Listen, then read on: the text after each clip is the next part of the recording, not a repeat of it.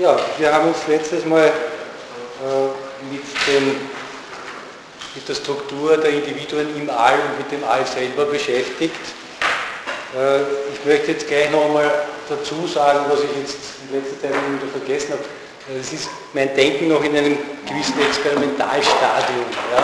Also Sie müssen nicht alles so als, als letzte als letztes Ergebnis nehmen, sondern ich bin selber immer noch in der Aufarbeitung und Korrektur dieses dieses systematischen Gedankenganges. Ne?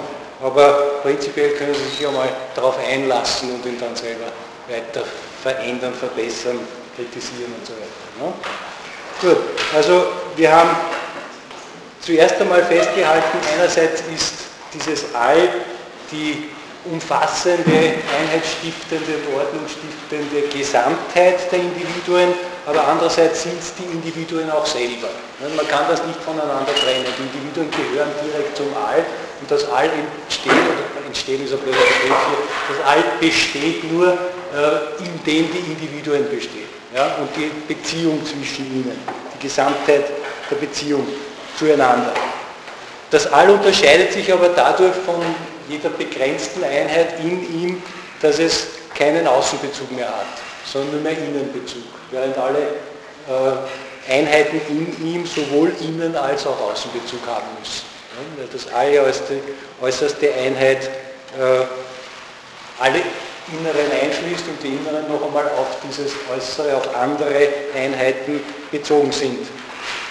Daher äh, entsteht im All selber eine gewisse Spannung, das All als Vereinigungstendenz und auf der anderen Seite die Individuen, die nicht nur vereinigend aufeinander bezogen sind, sondern genauso gut äh, kämpferisch äh, in Auseinandersetzung miteinander treten können.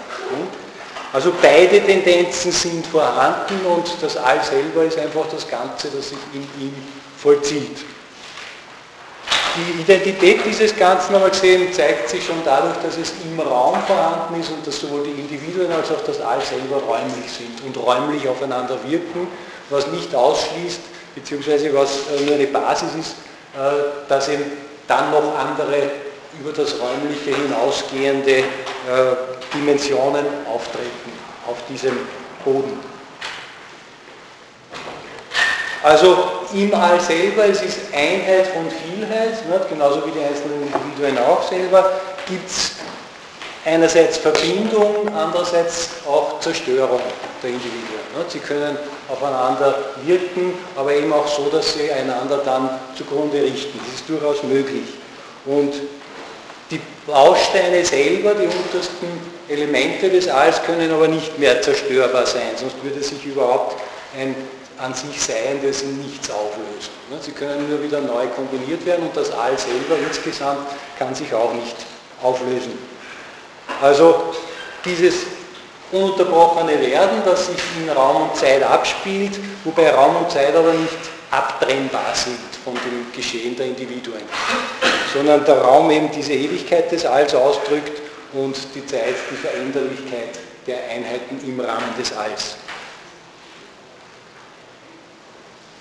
Und die Individuen selber habe ich geschildert als in sich äh, kraftvoll vereinigte Teile, ne? also jedes Individuum selber noch eine Vielheit äh, von, von Teilen in einer Einheit und diese Einheit wirkt eben so, dass sie die Teile in sich zusammenhält und eben durch dieses Zusammenhalten eine Kraft ist, die auch nach außen wirkt. Sodass jede abgegrenzte Einheit auch schon wieder im Gesamten der Wechselwirkung aller Individuen äh, verankert ist.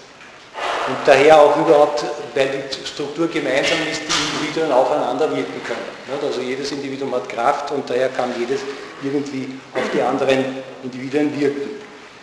Die Eigenständigkeit der Individuen beruht einerseits darauf, dass die Teile selber äh, unmittelbar vorhanden sein müssen, also die letzten unzerstörbaren Teile, und dass andererseits dann das All sich immer mehr vereinigend äh, konkretisiert in den Individuen, in den höheren Individuen und dass es damit seine eigene Eigenständigkeit und Eigenheit hineinlegt in die einzelnen Individuen.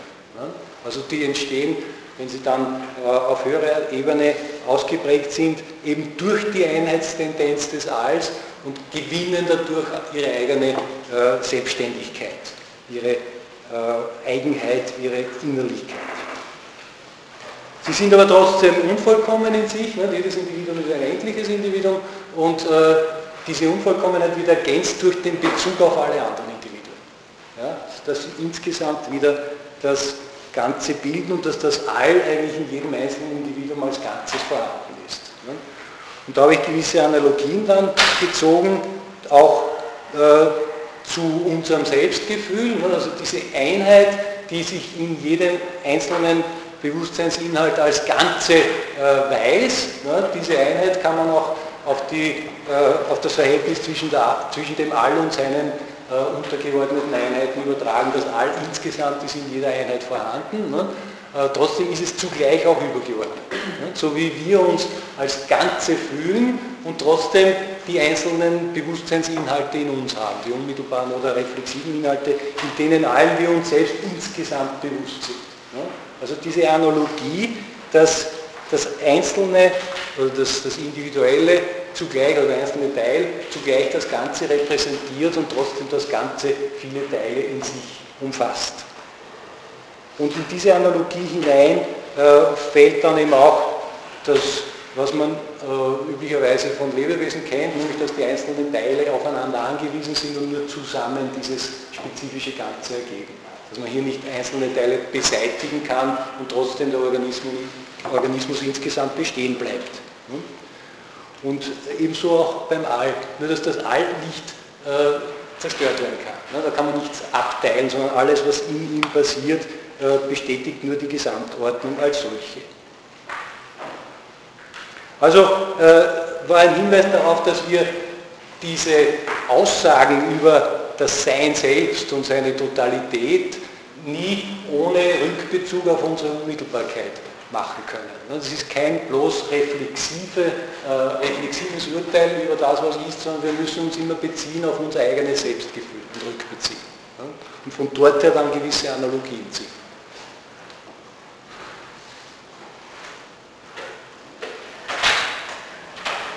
Ja, ich habe dann über die Komplexität der Individuen gesprochen.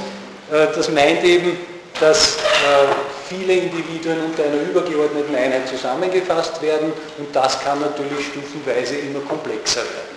Es können also schon relativ komplexe äh, Bestandteile des, des Seins in einer höheren Einheit sich verbinden nicht und dann kommen wir eben zu verschiedenen Stufen der Komplexität der Individuen.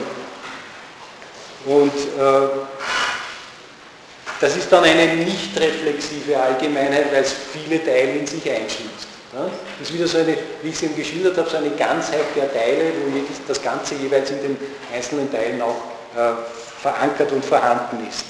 Also nicht reflexiv, weil es nicht begriffliche Einheit ist, sondern eben dieses einander durchdringen von Teil und Ganzem, das unmittelbar vollzogen werden muss und nicht einfach bloß nachgedacht werden kann. Und in Bezug dieser Teile aufeinander, da jeder Teil das Ganze enthält, äh, realisiert sich auch ein unmittelbarer Selbstbezug der Individuen. Also es ist eine Allgemeinheit zugleich, eine nicht begriffliche und ein nicht begrifflicher Selbstbezug, der unmittelbar Wirklichkeit hat in diesen äh, einzigartigen, einmaligen Individuen im Raum. Und eben durch die Abgegrenztheit dann wieder über den Selbstbezug hinaus, der Außenbezug letztlich auf alle anderen Individuen, auf das All insgesamt. Und äh, wegen dieser Gemeinsamkeit der Struktur habe ich darauf hingewiesen, sind die Individuen prinzipiell einander ähnlich, es gibt aber mehr oder weniger Ähnlichkeit. Und äh, bei einer äh, sehr großen Ähnlichkeit äh, sind die Individuen dann immer mehr auch wirklich verwandt miteinander. Also es entsteht dann äh, sowas wie eine Art, die im Anorganischen noch nicht so viel Bedeutung hat, die aber dann im Organischen ganz wesentlich wird. Und natürlich die, die äh, Eigenheiten in dem Fall zu durch die äh, Komplexität. Ne? Die Individuen werden immer individueller. Ja, das liegt aber dann noch ein, ein, gewisser Hinweis über alle diese Aussagen, dass sie nicht bloß reflexiv sind, dass sie nicht bloß theoretisch sind, sondern dass sie äh, vom Individuum ausgehen und wieder zurückgehen sollen in praktischer Weise auf die Individuen. Also die Theorie ist kein Selbstzweck, sondern sie dient immer dazu, in die, in die Unmittelbarkeit einzugreifen und damit auch die Individuen wieder direkt äh, zu betreffen, von denen das Wissen ausgegangen ist. Ja? Also äh, wir gehen vom Individuum aus und wieder zum Individuum zurück. Ne? Diese praktische Art der Erkenntnis, die nicht bloß in irgendwelchen formellen Zusammenhängen stecken bleiben darf. Was natürlich darauf hinaus weist oder schon vordeutet auf die äh, praktische Zielrichtung, ne, die ja noch ausständig ist, von der ja noch gar nicht gesprochen habe. Aber insgesamt müsste in all dem schon eine praktische Zielrichtung mit enthalten sein.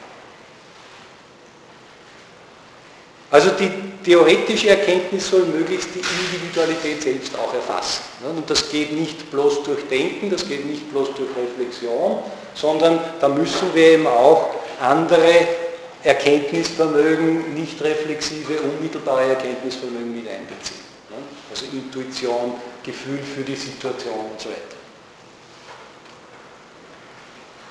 Dann sind wir noch einmal äh, genauer zum Lebendigen gegangen. Also dieses Lebendige hat eine größere Komplexität, da ist schon eine höhere Einheit vorhanden als im, Organ, als im Anorganischen, wo einfach die Teile des Körpers getrennt auch äh, existenzfähig sind. Beim äh, Organischen ist es so, dass immer äh, der Zusammenhang der Teile vorliegen muss, dass sie zusammenwirken müssen, damit das Individuum selbst vorhanden ist. Sie bedingen sich gegenseitig.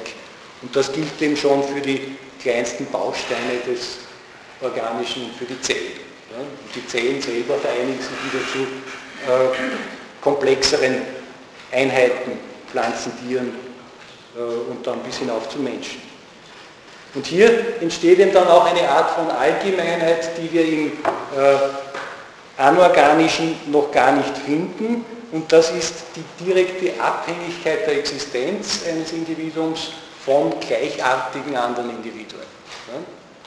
Das also das Individuum selbst in eine Art gehört und nur durch die Art kann es überhaupt entstehen und bei höherer Entwicklung dann kann es auch nur durch die Art zuerst einmal aufgezogen werden und vielfach dann auch nur durch die Art überleben und nicht als Einzelindividuum.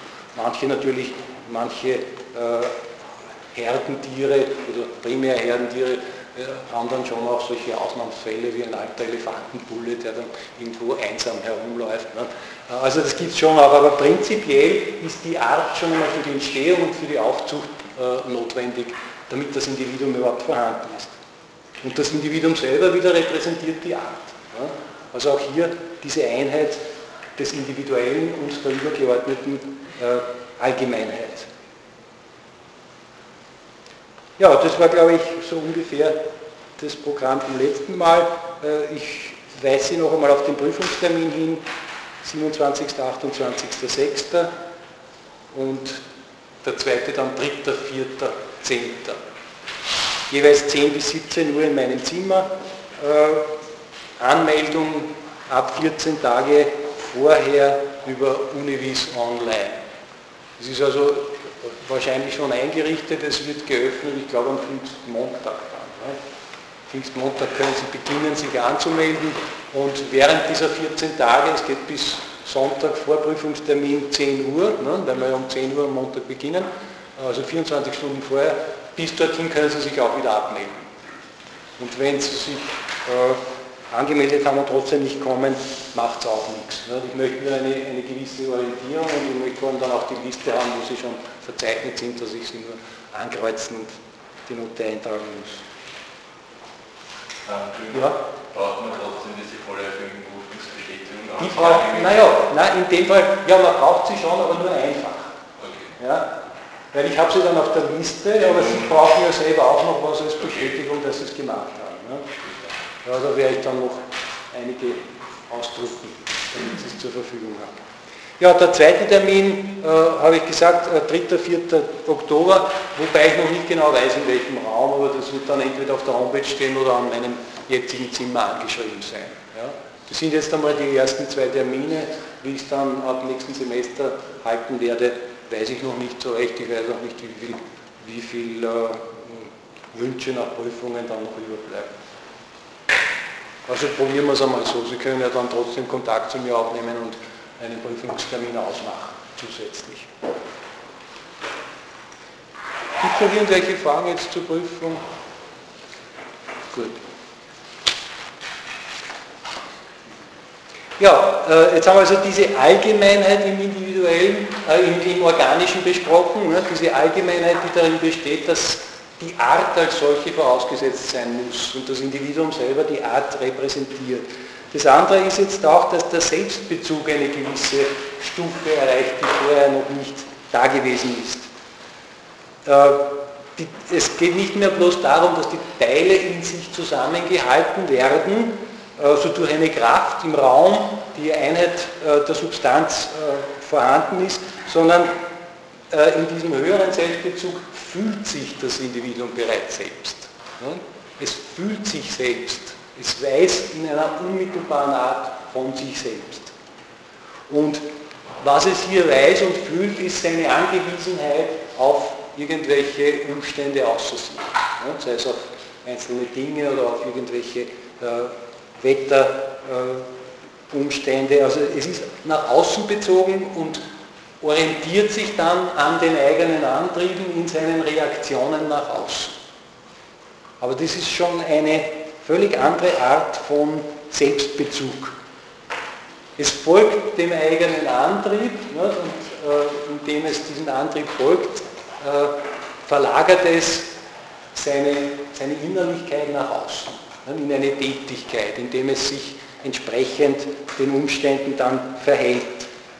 Und nur so kann es sich am Leben erhalten. Das, das gilt schon äh, bei der Pflanze, die muss irgendwie das Wasser aufsaugen, sie muss irgendwie nach der Sonne richten oder nach sonstigen Umständen. Wenn die nicht entsprechend vorhanden sind, dann geht es zugrunde. Aber es, die Pflanze versucht natürlich, sich unter diesen Umständen am Leben zu halten. Also dass die Wurzeln stärker austreiben, um sich besser einzukrallen in den Untergrund und so weiter. Das heißt, es gibt auch hier in Bezug auf diesen Aspekt verschiedenste Formen und verschiedene Komplexitätsgrade dieses Selbstbezugs. Und je differenzierter der Organismus selber schon wird und je mehr äh, Selbstgefühl hier schon auftritt, auch für die Zustände und für die Bedürfnisse des Individuums, desto feiner und umfassender und, und allgemeiner wird dann auch dieses, äh, dieser Bezug nach außen, ne? nämlich die Wahrnehmung. Es entsteht dann eine immer differenziertere Wahrnehmung. Und die beiden Seiten hängen äh, direkt zusammen. Also je nachdem wie die Bedürfnisse sind, muss auch die Wahrnehmung ausgerichtet sein. Und die Wahrnehmung wieder gibt dann eben die jeweiligen Gegenstände, die auf die Bedürfnisse abgestimmt sind. Das kommt eben dann auf die Lebensweise und auf die Art des jeweiligen Individuums an. Dieser Zusammenhang von, von Selbstbezug und Außenbezug geht sehr schön aus dem Terminus Sinnlichkeit hervor. Ne? Die Sinnlichkeit ist beides. Einerseits die Wahrnehmung nach außen und andererseits die, äh, das Gefühl der eigenen Antriebe. Ja? Sinnlichen Antriebe sind vorhanden und andererseits ist auch das Wissen von den Triebzielen außer uns, also außer den jeweiligen Individuen vorhanden. Also in der Sinnlichkeit kommt beides sehr schön zusammen, die umfasst beide Aspekte. Und natürlich ist dabei auch vorausgesetzt, dass es den, den Antrieben entsprechende Triebziele außerhalb des Individuums gibt. Ja? Und dass die auch wirklich zur Triebbefriedigung führen können. Ja? Das heißt also, dass hier eine Ordnung vorgegeben ist, des Individuums selber und seiner Umwelt. Die ist selbst jetzt natürlich schon begründet in der Gesamtordnung, in der sich solche Individuen herausgebildet haben. Also die sind nicht bloß zufällig da und dort entstanden, sondern die entstehen aus ihrer Umgebung und in ihrer Umgebung und müssen auch entsprechend dann hier überleben können, sich selbst erhalten können.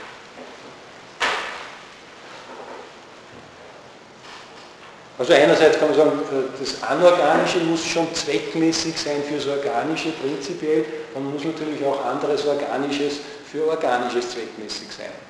Also wir können sagen, äh, die Verhältnisse von Sonne, Licht, Untergrund, Wasser und so weiter ähm, müssen für die Pflanzen ausreichend sein. Die Pflanzen wieder müssen Nahrung für die Tiere ergeben, die Tiere füreinander Nahrung, also die Fleischfresser brauchen dann Pflanzenfresser und so weiter. Das ist ein Zusammenhang, der dadurch möglich ist, dass das Ganze unter der Vereinigungstendenz des Alls steht und nicht einfach bloß beliebig da oder dort auftritt.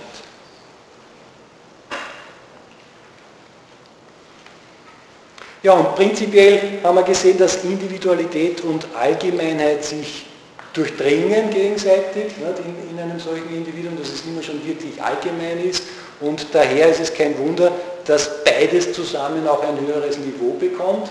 Also wenn die Allgemeinheit des Individuums, die Komplexität des Individuums sich steigert, dann äh, entsteht auch eine bessere Erkennt also eine bessere Kennzeichnung von dem Individuum.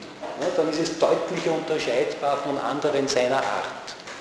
Bei den untersten Lebewesen, bei was weiß ich, Bakterien oder so, werden wir uns schwer tun, die genau zu unterscheiden voneinander, obwohl es prinzipiell auch möglich sein müsste. Nicht?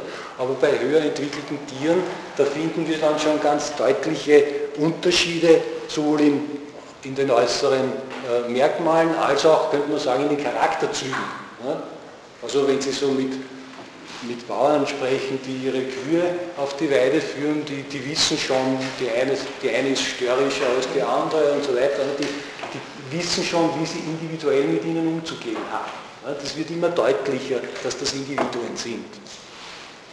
Oder äh, man könnte auch sagen, das Prinzipium Individuation ist Indiscernibilium, ne, das bei Leibniz angesprochen wird, das kristallisiert sich immer mehr heraus. Ja. Also das, was äh, unterscheidbar ist, sind eben verschiedene Individuen und wenn es wirklich nicht mehr unterscheidbar ist, dann kann es nur ein einziges Individuum sein.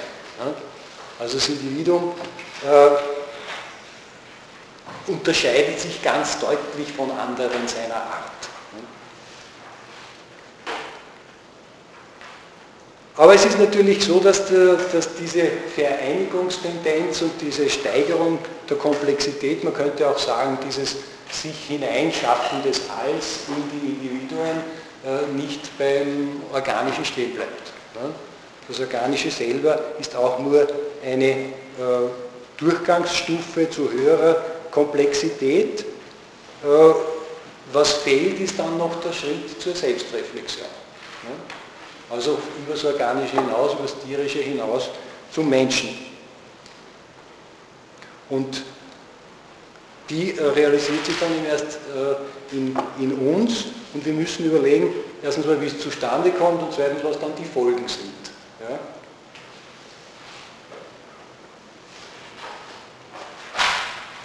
Dazu möchte ich noch einmal auf diese Individualitäten selber eingehen. Ne? Noch einmal ihre Struktur kurz festhalten. Äh, das All der Individuen bedeutet, dass in jedem Individuum Selbstbezug und Außenbezug da ist. Jedes Individuum ist eingeordnet ins Ganze, aber es ist als solches auch schon eine Einheit, die sich auf sich selbst bezieht, die sich selbst abgrenzt gegen außen und zwar durch ihre eigene Kraft und eben durch diese Kraft zugleich wirksam wird in Bezug auf andere Individuen und so die ganze Kette des Zusammenhangs erst möglich wird, die gesamte Wechselwirkung aller Individuen. Und das Individuum selber sammelt die, dadurch die Einflüsse von außen, die Einflüsse aller anderen Individuen, die durch es durchgehen oder die es betreffen. Und es reagiert natürlich darauf. Es beantwortet diese Einflüsse gemäß seiner Eigenheit, gemäß seiner einmaligen äh, Konstitution die natürlich auch bedeutet, dass es sehr selektiv umgeht mit diesen Einflüssen. Also es kann manche Einflüsse überhaupt so quasi nicht beantworten und nicht darauf reagieren, das sind ihm gleichgültig und andere werden ganz äh, stark betont und hervorgehoben darauf reagiert es äh, ganz intensiv. Aber natürlich, prinzipiell sind die Einflüsse alle da. Ne? Wie minimal sie auch sein mögen, wie indirekt sie auch sein mögen, vermittelt durch die zwischengeschalteten Individuen. Insgesamt ist der Einfluss des gesamten Alls vorhanden. Ne?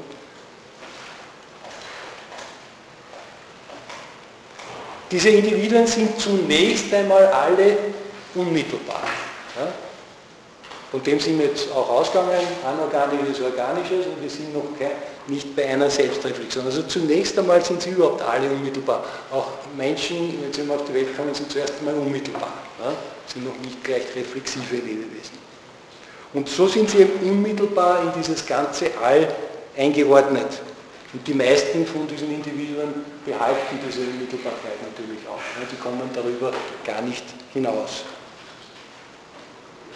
Und diese Unmittelbarkeit bedeutet dann, dass sie einen Einfluss von außen aufnehmen und ihn nach der eigenen Eigenheit, nach dem eigenen äh, individuellen Gesetz äh, umwandeln und in eine äußere Veränderung umsetzen. Ja, es sind Einflüsse da, dadurch verändert sich das Individuum selber und agiert anders nach außen. Es verändert sein eigenes Verhalten, dadurch, dass es von außen beeinflusst wird. Also das Tier zum Beispiel folgt zwar dem eigenen Antrieb, aber äh, es ist damit nicht wirklich selbstbestimmt, sondern es muss entsprechend nach außen agieren. Es kann gar nicht anders. Also gemäß der eigenen Gesetzmäßigkeit ist es zwar sich gehorsam, aber trotzdem durch die äußeren Einflüsse dann äh, gezwungen, darauf zu antworten. Natürlich äh, nimmt die wesentlichen Einflüsse für sich auch schon selektiv auf und reagiert dann entsprechend darauf. Also es muss dann seinem eigenen Triebziel gemäß auch nach außen agieren.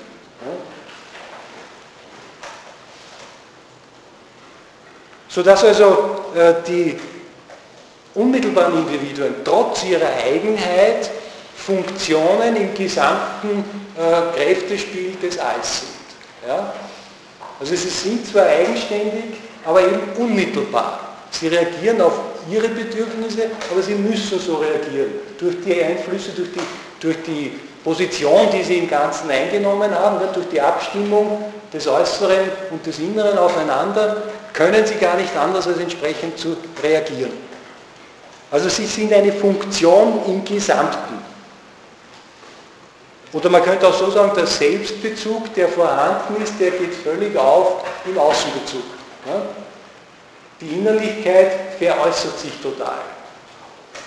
Ein, ein, unmittelbares Individuum hat in diesem Zustand und gemäß diesem Zustand verhält es sich so und so. Man kann also immer von außen dann feststellen, in welchem Zustand dieses Individuum ist.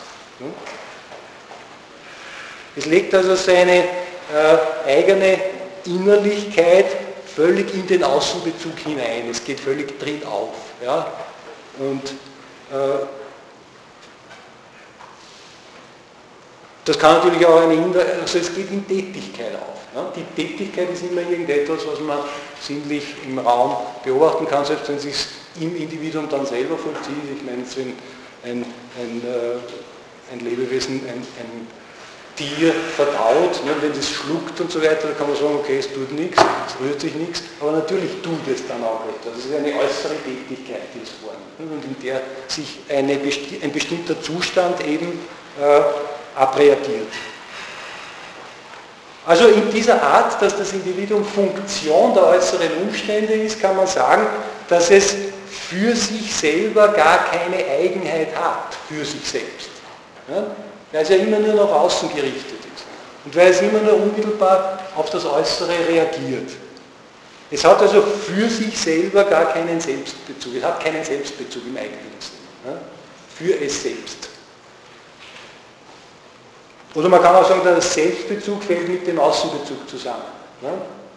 Es findet sich selbst eigentlich immer nur äußerlich vor. Nämlich so, dass es durch seinen eigenen Zustand die äußere Welt, soweit es ihn kann, verändert und auf diese Veränderung dann wieder reagiert.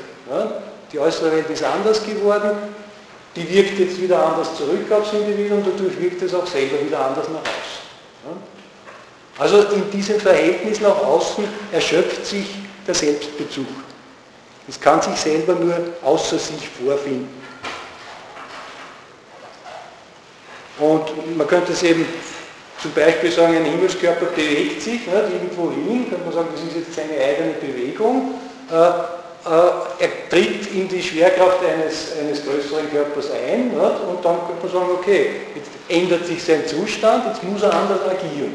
Jetzt wird er seine Bahn auch ändern. Nicht? Er wird dieser hinunterstürzen auf diesen anderen Himmelskörper oder er wird in eine Kreisbahn drum einschwenken. Er muss jedenfalls sich verändern, weil die äußeren Umstände sich verändert haben. Und sofort geht er auch wiederum in ein anderes Agieren.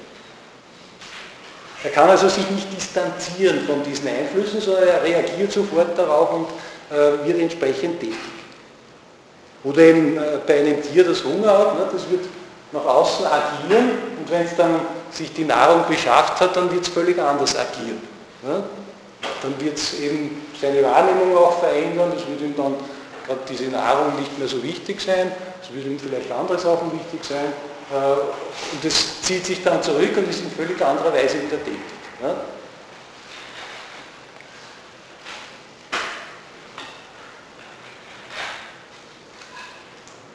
Also man könnte deshalb äh, die Konsequenz daraus ziehen, dass dem unmittelbaren Individuum seine eigene Eigenheit verborgen bleibt. Ja? Das kennt sie nicht, seine Eigenheit, weil es immer nur Reaktion ist auf Äußeres. Es hat sie nur im Außenbezug für sich selber. Ja? Also es ist immer äh, Funktion nach außen.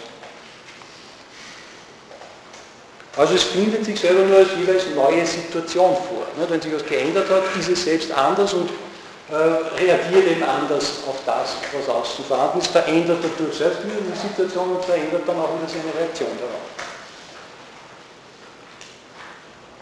Und äh, genau genommen bezieht es sich in dieser Weise, weil es in dieser Weise den äußeren Einfluss äh, äh beantwortet, gar nicht auf sein Außen als solches, sondern es bezieht sich im Grunde genommen immer nur auf sein Außen, wie es für es selbst ist. Wie es selber selektiv dieses Außen äh, aufgefasst hat. Es bezieht sich gar nicht auf das Außen schlechthin, sondern dieses Außen ist äh, geprägt durch die Art, wie dem Individuum dieses Außen zugänglich ist. Also wie es wahrnehmen kann oder bei einem äh, anorganischen Gegenstand, wie er reagiert auf die Kräfte, die auf ihn Einfluss nehmen. Und gewisse Kräfte werden gleichgültig sein und andere Kräfte werden große Auswirkungen hervorrufen. Also wenn ein, ein Stein von der Sonne bestrahlt wird, wird er ein bisschen wärmer, äh, aber wenn ein anderer großer Stein drauf fällt, wird er zerspringen oder so. Das ist eine völlig andere Reaktion. Ja? In Bezug auf den Menschen ist ja die Außenwahrnehmung höchst vermittelt. Ja, ja, ja. Aber wir sind ja nur beim unmittelbaren Individuum. Ja? Ich möchte es eben gegeneinander abgrenzen, genau, damit wir sehen, was da den wesentlichen Unterschied ausmacht. Also es nimmt das Außen immer nur von seinem individuellen Standpunkt aus auf. Und man könnte auch so, so sagen, ein bisschen in Anlehnung an Nietzsche, es interpretiert das aus. Also die Außenwelt ist nicht die wirkliche Außenwelt, sondern nur die Interpretation von diesem Individuum aus. Und trotzdem nimmt es diese seine Interpretation des Außen fraglos hin. Das ist einfach das Außen für dieses Individuum. Das reagiert einfach so drauf. Ich kann nicht sagen, äh, ich nehme einen speziellen Aspekt heraus, sondern das ist es. Und damit ist es total eingeordnet in das Ganze. Völlig fraglos und unmittelbar. Es nimmt es einfach hin. Und so auf diese Weise ordnet es sich ein in das Ganze, ne? ohne irgendein Problem damit zu haben. Es ist einfach so, es muss so sein, es kann nicht anders. Man könnte jetzt da weitere Folgerungen ziehen, äh, dass nämlich das All selber sich trotz der relativ hohen Komplexität solcher organischer Individuen sich noch nicht vollständig in das Individuum hineingeschaffen hat. Ja? Wie gesagt, jede Einheit ist ist, wenn es über die unmittelbaren äh, ersten Bausteine hinausgeht, eine Art, wie das All sich hineinschafft in die Individuen, ne, durch seine Vereinigungstendenz. Und da muss man sagen, äh, es ist noch nicht vollständig hineingeschafft, weil äh, dieses Individuum keinen Selbstbezug hat. Es hat nur Außenbezug, ja? weil es für es selbst nicht vorhanden ist. Das heißt, äh, es klammert in seiner Aktivität sich selbst aus. Ja? Es klammert seine Eigenheit aus, seine Innerlichkeit aus. Und daher weiß es auch natürlich nicht, dass die Außenwelt nur seine Interpretation ist. Ja? Und es geht so vor ihm, äh, und indem es so vorgeht, ordnet sich es völlig fraglos ein. Völlig problemlos äh, ist es unmittelbar auf das Außen bezogen. Und das ist jetzt, man könnte sagen, okay, das macht ja nicht viel, das ist ja nur ein winziger Teil, der hier ausgeklammert ist. Das Individuum ist ja verschwindend gering im Ganz. Auf das kommt es doch überhaupt nicht an. Aber man muss dazu sagen, es fehlt eigentlich nicht nur dieses, dieser winzige Selbstbezug des unmittelbaren Individuums, sondern es fehlt auch in gewisser Hinsicht das ganze All, nämlich sofern es vom Individuum interpretiert wird. Es fehlt diese ganze Interpretation. Sie wird nicht als Interpretation erfasst. Und es fehlen damit überhaupt alle Interpretationen der unmittelbaren Individuen. Das All dieser Interpretationen, könnte man sagen, ist damit vernachlässigt.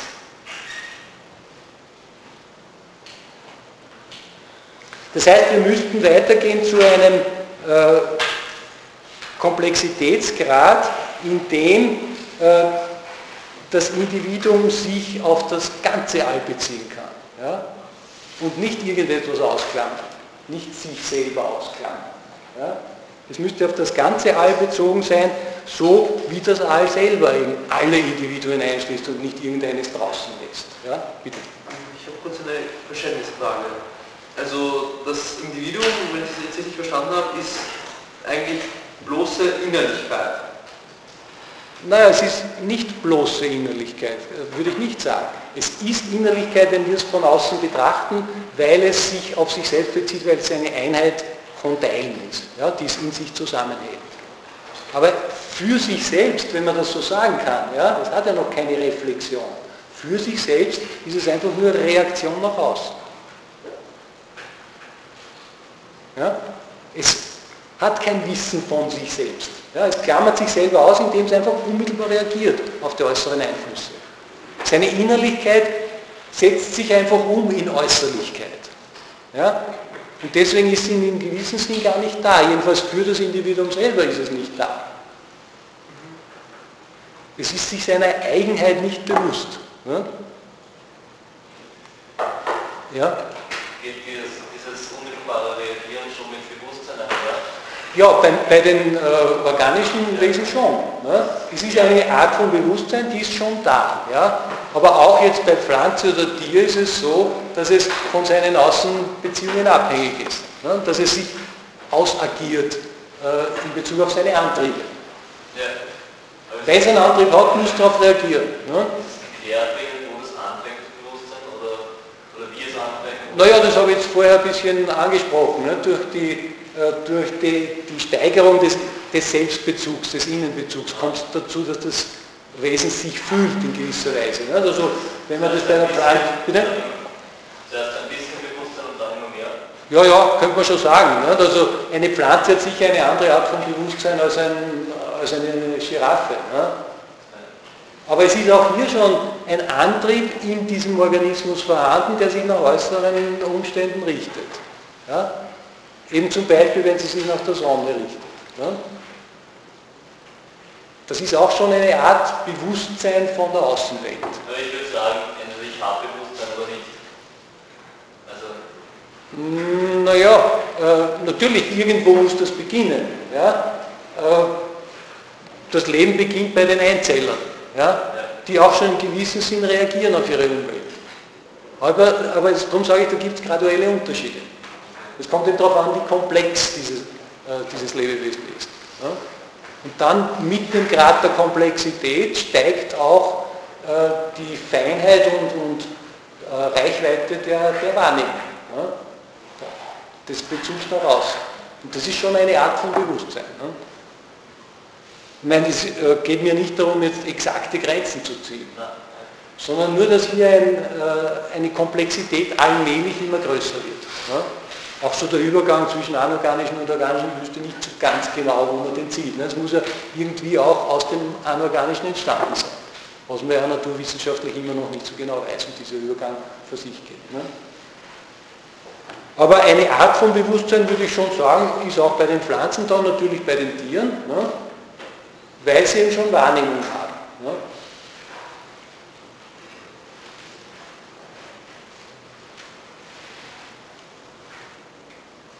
Also jedenfalls, äh, es müsste dieses Individuum alles einschließen können ne? und nicht sich selber ausklammern. So wie das Allem auch alles einschließt und nicht einzelne Individuen draußen lässt. Ne? Wobei das All natürlich nur den Selbst- oder nur den Innenbezug hat, ne? während das Individuum wesentlich auch Außenbezug hat, sowohl Innenbezug als auch Außenbezug. Also das All kann sich nicht gegen außen noch abgrenzen. Und insofern kann man auch sagen, es läuft gar nicht Gefahr, dass es etwas, äh, etwas übersieht oder dass ihm was verborgen bleibt, ne? nämlich die eigene Hinderlichkeit verborgen bleibt, weil es ja keine gibt. Ne? In gewissem Sinn, ne? nämlich als Gegensatz zur Äußerlichkeit. Dass es nur nach außen gerichtet wäre und auf die Innerlichkeit vergießt, das ist für das All keine Gefahr, weil es kein Außen gibt. Ja? Und insofern braucht es auch nicht das, was wir dann im Menschen haben, nämlich die Selbstreflexion. In diesem Sinn, wie die Menschen, die sich durch die Selbstreflexion abgrenzen und bewusst sich selbst mit einbeziehen. Ja? Während die unmittelbaren Wesen das noch nicht können. Also das All genügt sich einfach selbst, das ist so. Ja? Und äh, bedarf keiner weiteren äh, Komplexität über sich selbst hinaus.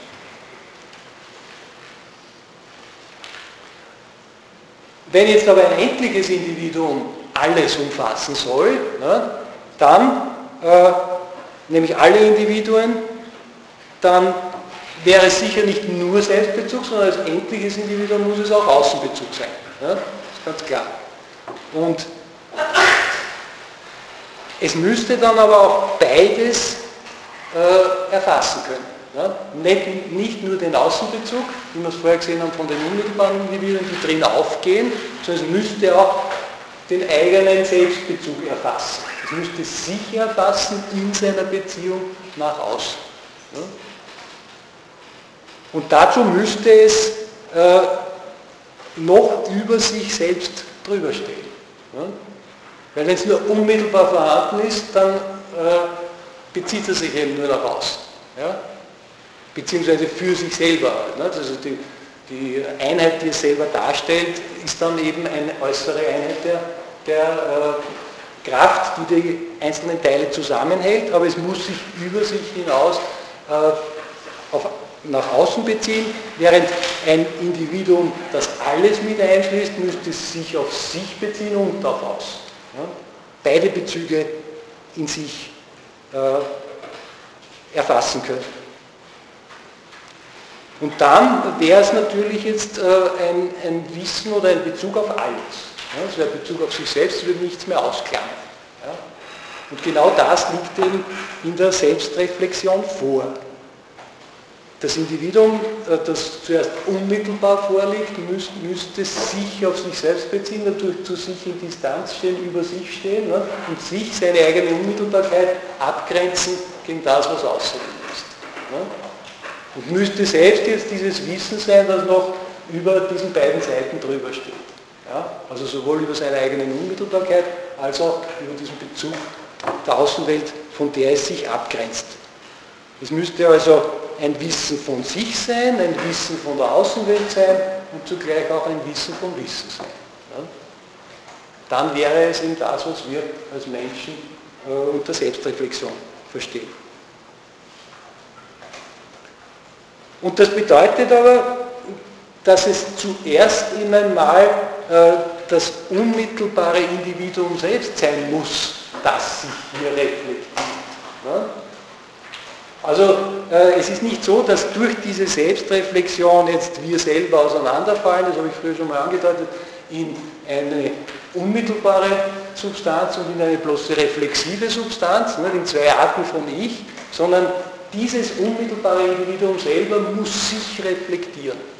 Ja? Oder anders gesagt, die Selbstreflexion muss selber eine individuelle Aktion sein. Das Individuum selbst muss sich reflektieren und sonst wäre es keine Selbstreflexion. Ja? Aber trotzdem gibt es ja hier eine Spaltung, die im ja. gewissen Sinne unüberwindlich ist, weil das Wissen ja. nie mit dem Bewussten selbst zusammenhängt. Ja, zusammenfallen im gewissen Sinn dann doch. Ne? Also, das werden wir noch sehen, das haben wir ja schon ein bisschen angedeutet. Das ist im Ich eigentlich zusammenfällt, aber nicht mehr begrifflich. Ja?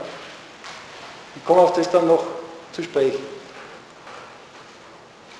Also jedenfalls fällt es nicht in zwei solche Seiten auseinander, wie wir schon gesehen haben, das wäre wieder die radikale Differenz auf das Ich selber bezogen. Das Ich, das die Einheit des Individuums sein muss, würde auseinanderfallen in eine unmittelbare Seite und eine reflexive Seite. Aber es muss beides zusammenkommen und dadurch ist eben die Reflexion, die Selbstreflexion eine individuelle Aktion. Ja? Und ist denn nicht das, was man üblicherweise, vor allem von, idealistisch, von idealistischer Seite her, äh, annimmt, eine, eine reine Denkangelegenheit. Ja? Dass das Denken sich auf sich selbst bezieht, dass es nur reflexiv ist. Ein, äh, dadurch ein allgemeiner Begriff, der für alle Individuen passt. Ja? sondern es muss sich dieses unmittelbare Individuum selber reflektieren und dadurch wird es auch für sich selber unverwechselbar ja? und kann gar nicht zugleich irgendein anderes sein.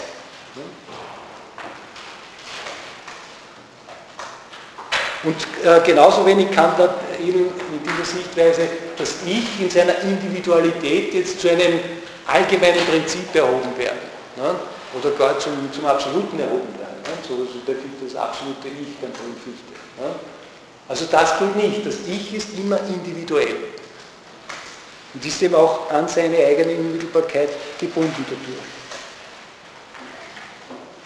Und man muss ja auch bedenken, dass eine derart idealistisch verstandene Reflexion oder auch kryptoidealistisch, ne, also diese, äh, dieses Herausheben der Reflexion aus den empirischen Zusammenhängen und, äh, Formalisieren des Denkens, dass ein solches äh, subvoluntarisches Denken ja überhaupt nicht imstande wäre, die Unmittelbarkeit zu reflektieren.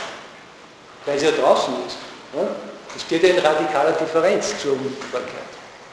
Also es könnte dieses bloße formale Denken oder dieses reine äh, Selbstbewusstsein überhaupt nicht Bezug nehmen auf seine eigene Unmittelbarkeit. Da muss man ja dann die Unmittelbarkeit erst aus diesem geistigen Selbstbezug herausfiltern, heraus sich entwickeln lassen, ne? wie bei Hegel zum Beispiel oder bei Schelling, dass man dann die Natur entstehen lässt und aus der Natur zuerst einmal den unmittelbaren Menschen und dann die Reflexion daraus und so weiter. Ne? Also da wird ja alles schon vom Geist her abgeleitet und das sollten wir ja schon prinzipiell eingesehen haben, dass das nicht geht, weil die radikale Differenz vorhanden ist. Ne? Die Reflexion kann überhaupt nie hinein in diese Unmittelbarkeit und könnte daher auch nicht sich die eigene Unmittelbarkeit reflektieren. Frage, ja? also müssen wir die Möglichkeit von vornherein ausschließen, dass ja, ja, die Reflexion scheitert? Ja, ja. Warum müssen wir Weil es die radikale Differenz gibt. Ja, was ist, wenn, wenn das Subjekt wirklich in so einer radikalen Differenz existiert? Ja, dann, es kann nicht in einer bloßen Differenz existieren, dann wird es auseinanderfallen. Hier unmittelbares Existieren, dort reine Geistigkeit eben sowas wie ein absolutes Ich oder ein, die absolute Negativität, die sich selber differenziert oder so irgendetwas. Ne? Also das wäre dann äh, unvereinbar. Das ist eben das äh, Charakteristische an der radikalen Differenz, dass sie als solche ein Problem ist. Ne? Sie verlangt nach einer Vermittlung. Und diese Vermittlung kann nicht das Denken selber sein. Ne? Das ist der Irrtum bei den Idealisten, dass sie glauben, das Denken sei die Gesamtvermittlung und sei der Gesamtgrund für alles. Und das zeigt sich an der radikalen Differenz ganz deutlich, dass die Grenze des Denkens ist. Das Denken kann dort nicht hinein in diese unmittelbaren Qualitäten. Aber wir haben ja auch schon gesehen, dass überhaupt alle diese abstrakte Geistigkeit so abstrakt gar nicht ist, ne? sondern dass sie trotz ihrer Allgemeinheit immer irgendwelche Vorstellungsbezüge aufrechterhalten muss, damit wir uns diese allgemeinsten Begriffe überhaupt irgendwie äh, in uns zurechtlegen können. Und wir brauchen irgendwelche anschaulichen Inhalte. Also das Denken ist ohnehin auch in den abstraktesten Begriffen seiner selbst und des Seins und des Denkens als solchen und der Bestimmtheit überhaupt. Auch in den abstraktesten Begriffen ist es noch darauf angewiesen, dass wir uns irgendetwas darunter vorstellen. Dass also trotz dieser Abstraktheit die radikale Differenz nicht äh, beseitigt ist. Sondern sie ist immer noch da. Und äh, es ist nur so, dass wir unsere Aufmerksamkeit gerade in irgendwelchen möglichst stringenten Argumenten und Gedankengängen äh, von, diesen, von diesen anschaulichen Elementen abziehen. Das ist uns unwichtig, das beachtet man nicht, das wird sogar methodisch ausgeschlossen. Das ist kein Argument. Wir müssen die Relationen selber, die nur im Denken erfassbar sind, gelten lassen. Also so äh, ziehen wir uns selber zurück von den unmittelbaren Komponenten, die drinnen sind, aber wir können sie deswegen nicht beseitigen. Sie sind immer noch da. Nur unsere Aufmerksamkeit geht woanders hin. Und das ist eben eine Sache des Willens, wie man umgeht mit der radikalen Differenz. Der Wille kann natürlich die Aufmerksamkeit auf die bloßen Relationen legen, auf das Formale legen und kann das äh, ziemlich unmittelbare einfach wegabstrahieren. Ne? Und das ist nicht unwichtig in diesem und jenem Zusammenhang. Aber der Wille ist selber wieder Produkt einer wirklichen Selbstreflexion. Das haben wir schon gesehen. Erst wenn das Individuum sich selbst reflektiert, dann entsteht die radikale Differenz und dann hat der Wille diese Differenz zu bewältigen. Ja? Also der Wille selber ist noch Produkt dieser Selbstreflexion, die Selbstreflexion geht vorher. Und die Selbstreflexion entsteht eben nur dadurch, dass das Denkende als solches, das kein Inhalt mehr ist. Wir haben gesagt, wir können es begrifflich nicht einholen. Wenn wir es zu einem Gedachten machen, entzieht es sich schon wieder. Ne? Dass dieses Denkende als solches sich auf das unmittelbare Individuum bezieht, das auch kein unmittelbarer Inhalt ist, sondern die vorausgesetzte Einheit dieser unmittelbaren Inhalte. Ja? Sie erinnern sich, dass wir von den unmittelbaren Inhalten auf die, auf die Einheit des an sich seienden Individuums geschlossen haben. Ja? Muss vorausgesetzt sein, dass die Ordnung stiftet in unserem Bewusstsein.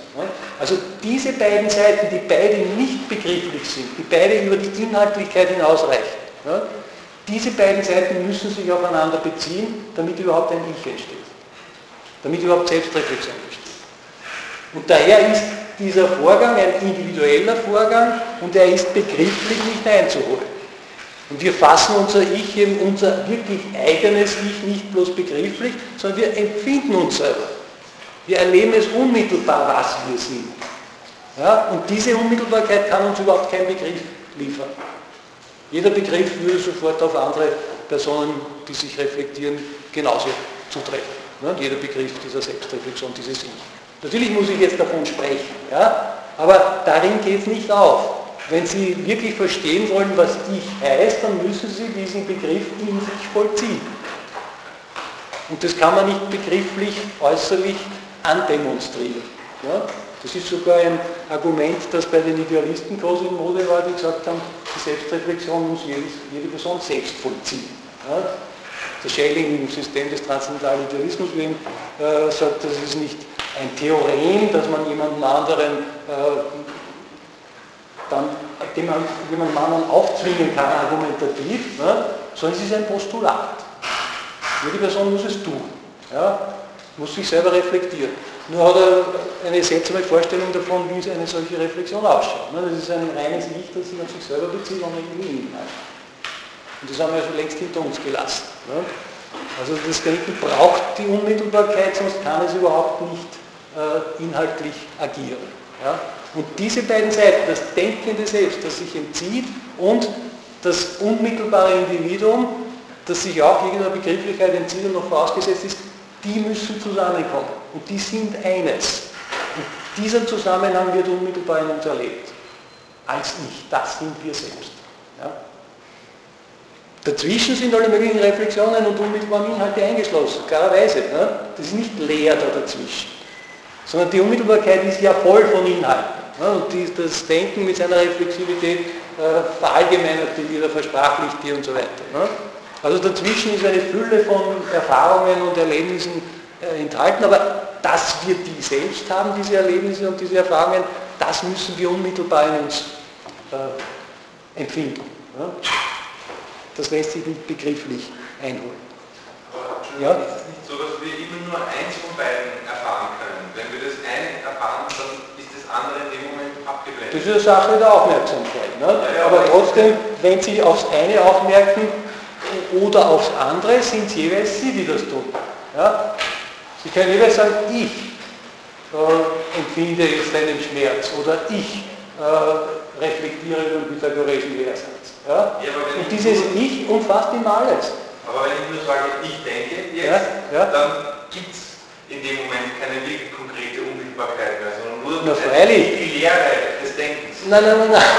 Wenn Sie von sich nicht mehr halten, als dass es die Lehre des Denkens ist, dann weiß ich nicht, wieso Sie überhaupt Ich sagen können. Ja? Es ist nicht die Lehre des Denkens, sondern Sie müssen ja das Ich auf sich beziehen. Wenn Sie sagen, ich denke jetzt, dann müssen Sie hier und jetzt Ihren eigenen Körper mit einbeziehen. Der ist damit angesprochen, der denkt. Ich kann mich ja trotzdem in Distanz zu meinem. Ja, freilich, Sie können jetzt, wie ich vorher gesagt habe, durch den Wille, durch den Willen können Sie das äh, anschaulich alles raus abstrahieren und sagen, ich, ich, nehme jetzt nur das reine Denken heraus. Ja? Das ist eine Willenssache. Das ist eine willkürliche äh, Abstraktion aus dem Gesamten heraus. Das können Sie jederzeit machen, freilich. Nur ist es als solches nicht real. Ganz, ganz real. Ja? Sie können Begriffe bilden, so viel Sie wollen. Ne? Also Sie können auch formal logisch irgendwelche Zusammenhänge herstellen. Ne? Klar. Und dann argumentieren Sie eben nur mit diesen Relationen und Axiomen ja? und nicht damit, dass dieser Buchstabe so und so geschrieben ist und Sie, was weiß ich, an einen, an einen Matterl am Wegrand erinnert oder sonst irgendwas. Ne? Das ist dann unwichtig.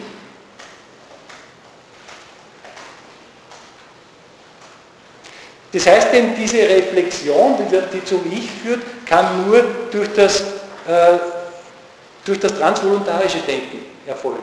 Ja? Dieses Denkende ist ja etwas, was noch über dem Willen steht. Haben wir ja gesagt, der Wille reflektiert sich selbst und dadurch ist das Denkende auch dem Willen noch vorausgesetzt. Ja? Dieses transvoluntarische Denken, das äh, kann jetzt hin zur Unmittelbarkeit, weil es ja beides in sich einschließt. Der Wille selber schon bezieht eins aufs andere und geht damit um. Und wenn er jetzt noch reflektiert wird, dann schließt dieses transvoluntarische Denken eben beides in sich ein, die Reflexivität und äh, die Unmittelbarkeit. Ja? Und so ist es die Einheit von, von Selbstgefühl und Selbstreflexion. Ja? Das schließt beides in sich ein und auch das kann jetzt wieder nur unmittelbar erlebt werden, dass ich das bin, dass ich das tue.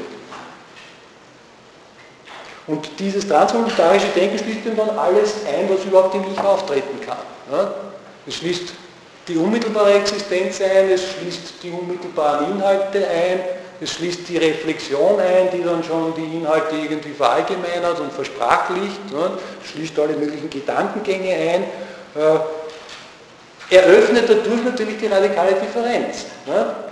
und setzt den Willen in Kraft, der damit umgeht, der eben willkürlich so oder so deutet und das oder jenes äh, herausnimmt und seine Aufmerksamkeit da oder dorthin lenkt ne? und reflektiert jetzt auch noch einmal den Willen. Ja? Also schließt überhaupt alles ein, was im Ich vorhanden ist. Und es selber steht noch oben drüber als das Vorausgesetzte. Aber eben identisch mit dem Unmittelbaren zugleich, ne? weil es ja ein Individuum ist, weil es ja dasselbe Individuum ist. Das aber durch die Komplexität dann eben so äh, fähig geworden ist, diese Differenz in sich herzustellen. Also bitte, ja.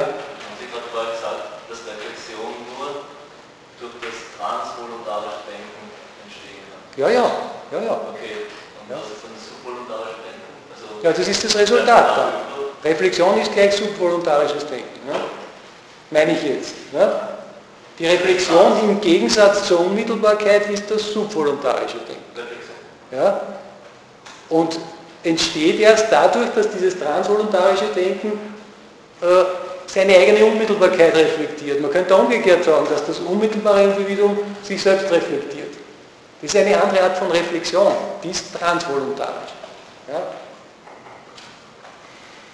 Die ist eben das Verbindende oder das Resultat aus beiden überbegrifflich vorausgesetzten äh, Aspekten des Individuums. Dass es unmittelbar ist und insofern die Einheit aller unmittelbaren Inhalte, ja, können wir auch als unmittelbaren Inhalt allein nicht fassen, sondern es ist das, was alle in sich hat. Und auf der anderen Seite als dieses Denkende, das auch begrifflich nicht einzuholen ist. Und diese beiden Seiten zusammen ergeben eben jetzt diesen Horizont, den wir als reflexive Lebewesen in uns haben, einschließlich des Willens. Ne? Und ich weiß nicht, ob Sie jetzt meinen, wie kann denn das entstehen? Ne? Äh, da gehe ich dann noch darauf ein, wie es entstehen kann, äh, ohne dass ich genau das Wie dann aufzeigen könnte. Aber gewisse Hinweise gibt es dann schon, wie es entstehen kann.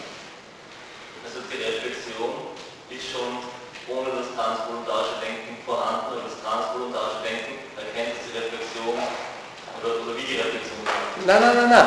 Ich würde nicht sagen, dass die Reflexion ohne das transvoluntarische Denken äh, vorhanden ist. Nein, sondern sie entsteht erst dadurch, dass das unmittelbare Individuum sich reflektiert. Ja? Und dieses sich reflektieren nimmt aber nicht die übliche äh, Reflexion, das subvoluntarische Denken vor, weil das könnte gar nicht hinkommen zur Unmittelbarkeit. Das könnte gar nicht die Unmittelbarkeit reflektieren. Ja? Sondern das muss das Individuum selber tun. Und dadurch ist es zugleich unmittelbar und dieses Denkende seiner eigenen Unmittelbarkeit. Ja? Das ist die erste ursprüngliche Reflexion. Und dadurch entsteht aber in diesem Individuum jetzt einerseits ein Wissen von der Unmittelbarkeit und andererseits ein Wissen über diese Unmittelbarkeit hinaus, die schon eine größere Allgemeinheit umfasst. Ja? Also ein reflexives Wissen.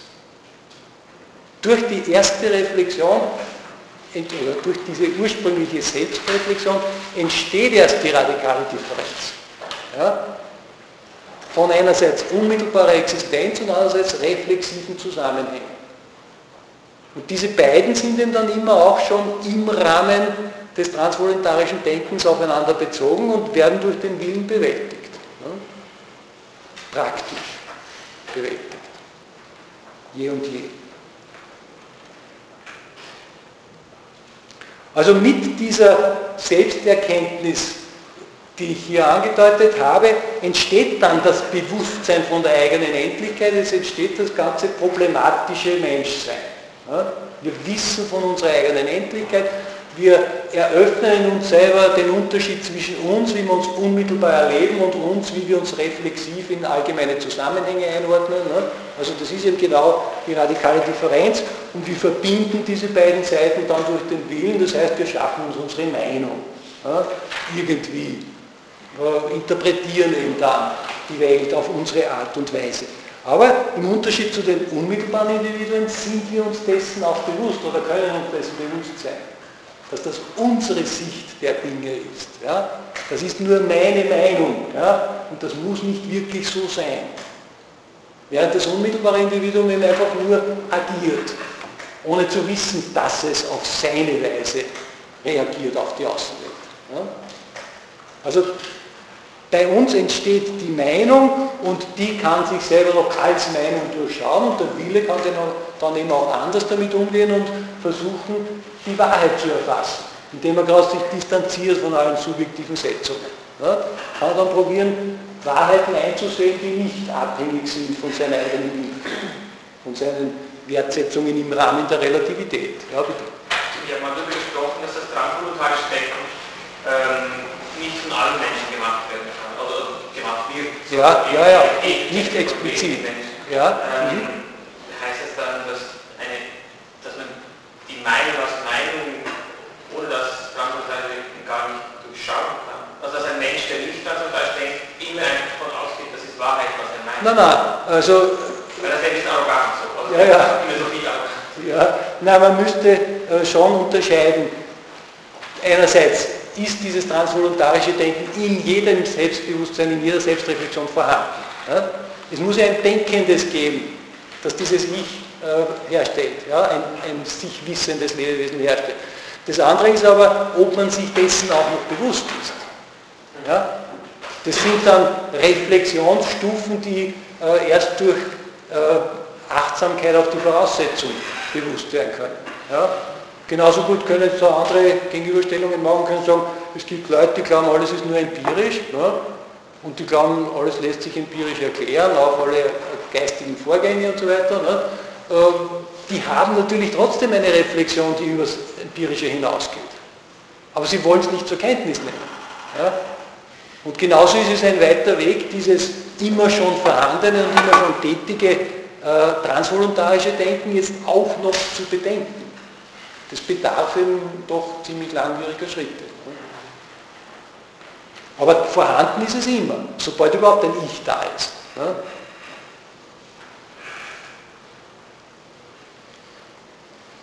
Also dieses transvoluntarische Denken kann jetzt eben äh, auch den Willen, das habe ich ohnehin schon einmal angegeben, den Willen dazu bringen, dass er auf seine Subjektivität verzichtet und nur wirklich die allgemeingültigen Einsichten gelten lässt. Ne?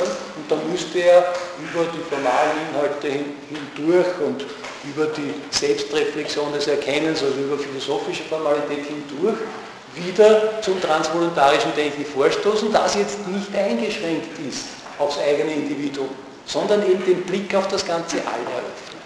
Ne? Also über das transvoluntarische Denken können wir dann die Voraussetzungen des Individuums, auch des Ich selber noch bedenken und mit einbeziehen.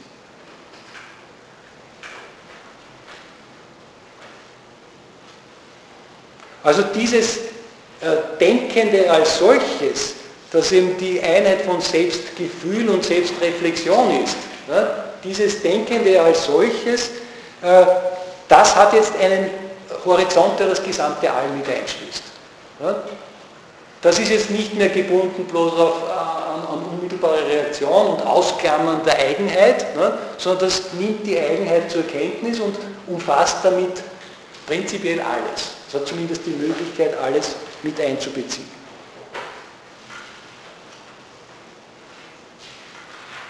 Und so gesehen kann man sagen, dass sich jetzt die Alleinheit ganz hineingeschaffen hat ins Individuum. Ja? Weil es nicht mehr draußen bleibt, das Individuum selber, weil es sich selbst auch noch mit einbezieht. Und sogar noch das Wissen um sein Wissen, also das Wissen auch um seine Interpretation des Ganzen. Also diese Allgemeinheit ist wesentlich unterschieden von der Allgemeinheit, die im subvoluntarischen Denken möglich ist. Ja, Im subvoluntarischen Denken können wir immer nur äh, ja, gewisse Stufen der Allgemeinheit aufeinander aufbauen und kommen dann letztlich zu irgendwelchen Begriffen des Denkens selbst oder des Seins oder der Bestimmtheit überhaupt, ne, zu solchen höchsten Allgemeinbegriffen. Aber was dabei draußen bleibt, ist trotzdem, trotz dieser Allgemeinheit, die Unmittelbarkeit. Ja? Also insofern bleibt das beschränkt, trotz der höchsten Allgemeinheit, die die Reflexion hier beansprucht trotz dieser Universalität, die sie sein möchte. Also die Unmittelbarkeit bleibt draußen und die kann nur durch das, durch das transvoluntarische Denken mit einbezogen werden. Ja? Also äh, das transvoluntarische Denken, das Denkende als solches, das da vorausgesetzt ist, hat eine noch größere Allgemeinheit. Nämlich eine Allgemeinheit, die Reflexion und Unmittelbarkeit umfasst. Ja? Die beides eins ist. Und das ist eine Allgemeinheit, die nicht mehr bloß begrifflich ist, die ihm über alle allgemeinsten Begriffe der Reflexion noch hinausreicht. Äh, und deswegen ist es eigentlich ein Denken, das nicht beim Denken aufhört, sondern das immer diesen appellativen Charakter hat. Ne? Nämlich, dass wir entsprechend handeln sollen. Es ist nicht genug, dass wir es denken, ne? sondern das Denken, das die Individuen mit einschließt, fordert auf, direkt auf diese Individuen einzugehen, in sie einzugreifen, beziehungsweise unsere eigene Individualität zu betätigen, eben in praktischer Weise. Das ist erst die Erfüllung dieses Denkens und darum kann man nicht zufrieden sein, wenn man es bloß denkt. Das ist keine Lösung. Bei Hegel war es so, dass die, die Wahrheit liegt im Büchel, und da ist das alles verzeichnet und damit ist alles abgerundet. Im Rahmen dessen bewegt sich dann noch irgendwo die Geschichte immer weiter. Ne? Aber die kann immer interpretiert werden von dieser Gesamtstruktur des Denkens. Ne? Aber so ist es in Wirklichkeit nicht, ne? sondern das Denken ist eine Vorstufe und wir sollen darüber hinaus dann praktisch werden.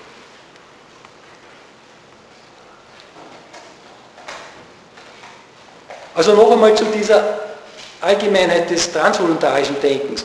Auf der einen Seite ist hier die Unmittelbarkeit eingeschlossen, die eigene Unmittelbarkeit. Ja, das Individuum, wie es an sich unmittelbar existiert und das ist bezogen auf alle anderen Individuen. Das schließt schon das gesamte All ein ja, oder ist in, der Wechselwirkung mit dem All äh, zu verstehen. Also diese ganze Seite aller Unmittelbarkeit ist daher im transvoluntarischen Denken mit enthalten. Und das andere ist dann, dass das transvoluntarische Denken die Brücke schlägt jetzt nicht nur zwischen den einzelnen Begriffen in einer Sprache oder zwischen den einzelnen Individuen, die dieselbe Sprache sprechen, sondern prinzipiell zwischen allen Sprachen auch noch. Ja? Dieses Denkende, das da vorausgesetzt ist, ist die Möglichkeit, von einer Sprache in die andere zu übersetzen.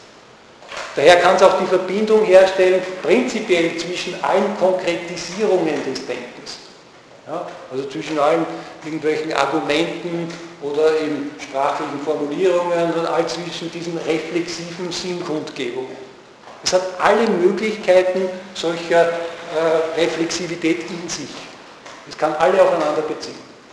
Und jetzt haben wir da auf der einen Seite schon die Unmittelbarkeit, die das Ganze alle einschließt, auf der anderen Seite die gesamte Reflexion, die in dem Ich potenziell enthalten ist. Und das ist die Universalität dieses vorausgesetzten Denkenden. Also man könnte sagen, das ist die Universalität des Alls selbst, weil das Denken eben auch die, das All letztlich mit einbeziehen kann, wenn es entsprechend durch Reflexion so weit kommt. Und äh, dieses Denkende ist eben der Kern jeder, äh, jeder menschlichen Persönlichkeit. Ja? Jeder, auch wenn sie selber nicht weiß. Und es gibt natürlich viele Bilder, was die Persönlichkeit ausmacht, viele Versuche, das zu klären. Ne? Aber ich würde sagen, das ist der, der oberste Kern, das Zentrum der Persönlichkeit, ne? das, was der ganzen Persönlichkeit zugrunde liegt. Es ist zwar eben selber ein, ein Individuum, dieses Denkende, und nicht das All selber, aber es kann das ganze All einschließen. Ja, es kann sich auf alles beziehen, indem es sich auch selber nicht mehr ausklammert, wie wir gesehen haben. Und daher kann es eben auch versuchen, sich in dieses All wieder einzuordnen. Ja, wenn es überhaupt das einmal als äh, Voraussetzung für die problematische Situation des Menschen erschlossen hat, dann kann es eben auch auffordern, sich entsprechend wieder einzuordnen. Wobei wir auch überlegen müssen, wie diese Aufforderung aussieht. Also prinzipiell hat oder potenziell hat das Ich äh, den umfassendsten Außenbezug, den es überhaupt geben kann, ne? auf alles gehend. Aber es verstellt sich zugleich diesen umfassenden Außenbezug dadurch, dass es jeweils in der praktischen Bewältigung äh, seiner radikalen Differenz auf diese endliche Situation bezogen ist. Ne? Vor allem dort äh, eine Orientierung ansetzt. Ne? Der Wille nimmt dann irgendwelche ideologischen oder egoistischen Werte an und von denen her interpretiert er alles und bleibt damit in einem relativ äh, abgeschwächten und, und, untergeordneten Bereich des Menschen stecken. Ja?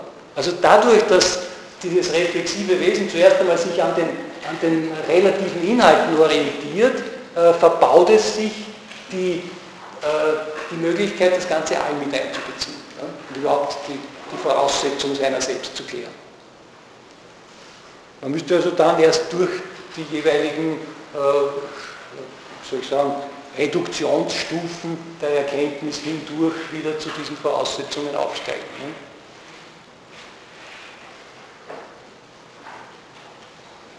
Also man müsste jetzt einmal noch einmal die Bedingungen genauer ausloten, die dazu führen, dass Selbstreflexion entsteht.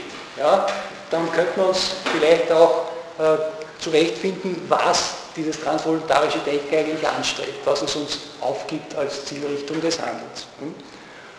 Das erste, die erste notwendige Bedingung äh, ist die Komplexität des Organismus. Ja? Also es muss sich wirklich das All entsprechend schon äh, hineingeschaffen haben in die Lebewesen, dass der Organismus überhaupt imstande ist, so zu sich selbst in Distanz zu treten.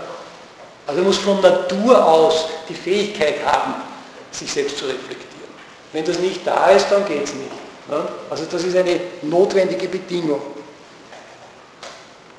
So weit muss sich das All hineingeschaffen haben in die Individuen, in die unmittelbaren Individuen schon. Ne? Das ist nur eine Bedingung, das ist ja noch nicht die wirkliche Selbstreflexion, das ist nur eine Bedingung dafür. Ja? Und die Selbstreflexion als solche, haben wir gesagt, ist ein individueller Vollzug. Ne? Die kann ja nicht einfach durch die äußere Vereinigungskraft äh, des Alls entstehen, sondern die Selbstreflexion muss jedes Individuum selber vollziehen. Ja? Muss es selber tun. Äh, ist ja auch deswegen klar, weil gerade auf so einer komplexen Ebene das All seine eigene Selbstständigkeit und Eigenständigkeit schon sehr weit hineingelegt hat ins Individuum. Daher muss es auch wirklich eigenständig dann zu diesem Vorgang äh, weitergehen. Wenn's, äh, wenn also jetzt dieses unmittelbare reflexionsfähige Individuum nur durch untergeordnete, weniger komplexe Individuen unmittelbar beeinflusst wird, dann wird auch die Antwort darauf wieder bloß unmittelbar sein. Ja? Da wird deswegen keine Selbstreflexion entstehen. So wie wenn ein Mensch auch heranwächst, aber nie angesprochen wird, ne? wenn er immer nur mit Tieren oder Dingen zu tun hat, dann kommt er nicht zur Selbstreflexion.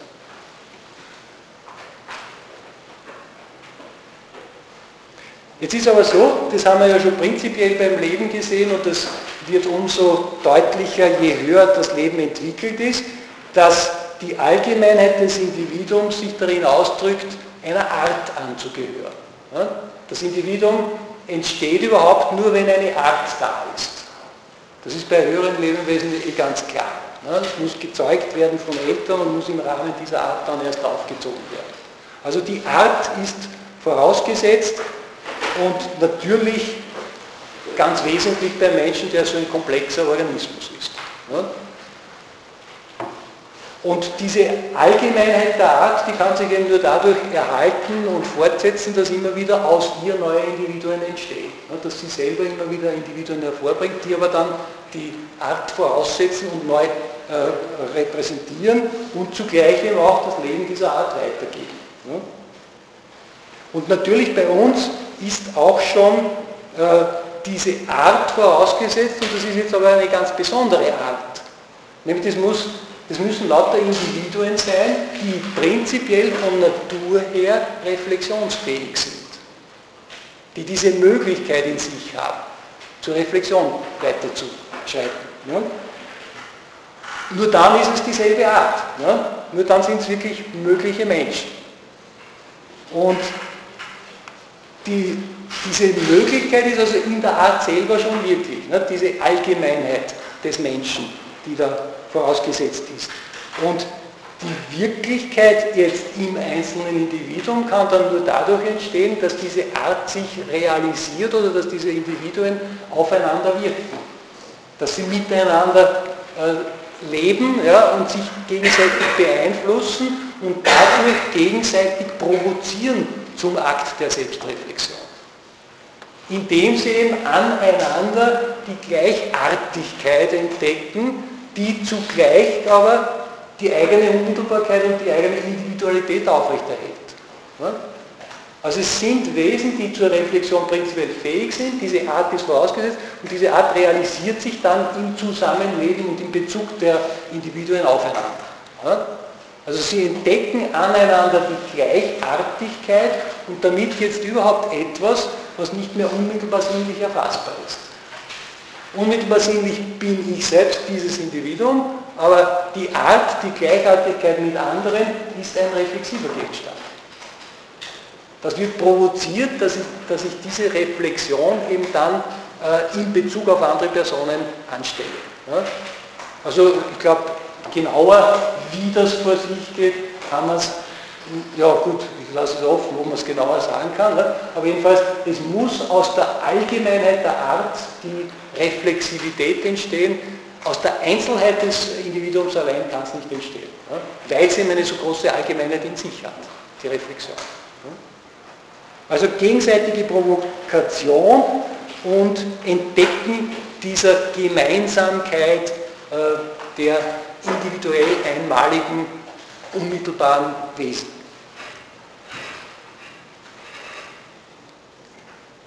Also aus einer ganz bestimmten äh, Situation, wo ganz bestimmte Individuen in, in, einer ganz bestimmten Weise zusammenleben, ne, zuerst einmal von Natur aus, organisch, ergibt sich dann bei entsprechenden natürlichen Bedingungen äh, eine gemeinsame Reflexivität.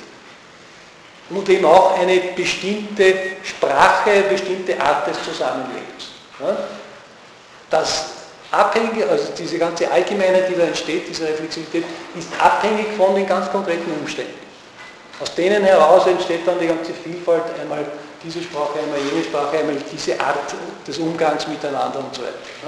Also ursprünglich einmal.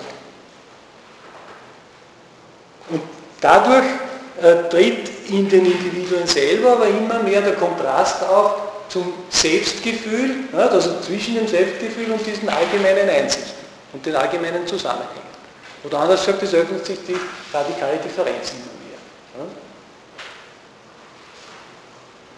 Dadurch eben auch immer mehr Eigenheit, immer mehr Bewusstsein von der eigenen Individualität in den Individuen, aber gebunden an die jeweiligen konkreten Verhältnisse, gesellschaftlichen Verhältnisse, historischen Verhältnisse, in denen diese Reflexion entstanden ist. Also man kann jetzt die Umstände, aus denen Reflexion geworden ist, der Mensch geworden ist, sich selber reflektiert hat, nicht einfach abtrennen vom Leben dieses Menschen. Ja? Sondern er hat die Wurzeln in seiner Zeit, in seiner Gesellschaft und kann sich nur schrittweise davon distanzieren und wesentlich eigentlich nur von den akzidentiellen Merkmalen dieses Zusammenhangs, aber nicht prinzipiell davon, dass ein Gesellschaftswesen ist. Ja? Also äh, die äh, die Möglichkeit, sich zu distanzieren, muss trotzdem ansetzen bei den realen Umständen, aus denen eine, äh, ein Ich entstanden ist. Man kann das nicht einfach wegleugnen. Und man kann sich natürlich, weil man nie aufgeht in dieser bloßen Bestimmtheit, in diesen begrenzten Allgemeinheiten, sondern hinausreicht bis zum Denkenden selber, darum kann man sich auch jeweils schrittweise distanzieren kann die Umstände modifizieren, kann immer neue Arten des Zusammenlebens entwickeln.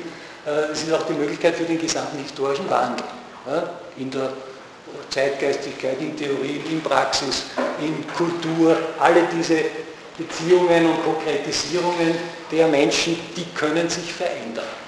Weil wir über alle die zugleich immer auch hinaus sind, mit unserem denkenden Kern in uns. Gut, ja, jetzt sind wir schon knapp an der Grenze zur, äh, zum, zur praktischen Zielsetzung, aber da muss ich jetzt auch nach Pfingsten vertrösten. Danke für diesen.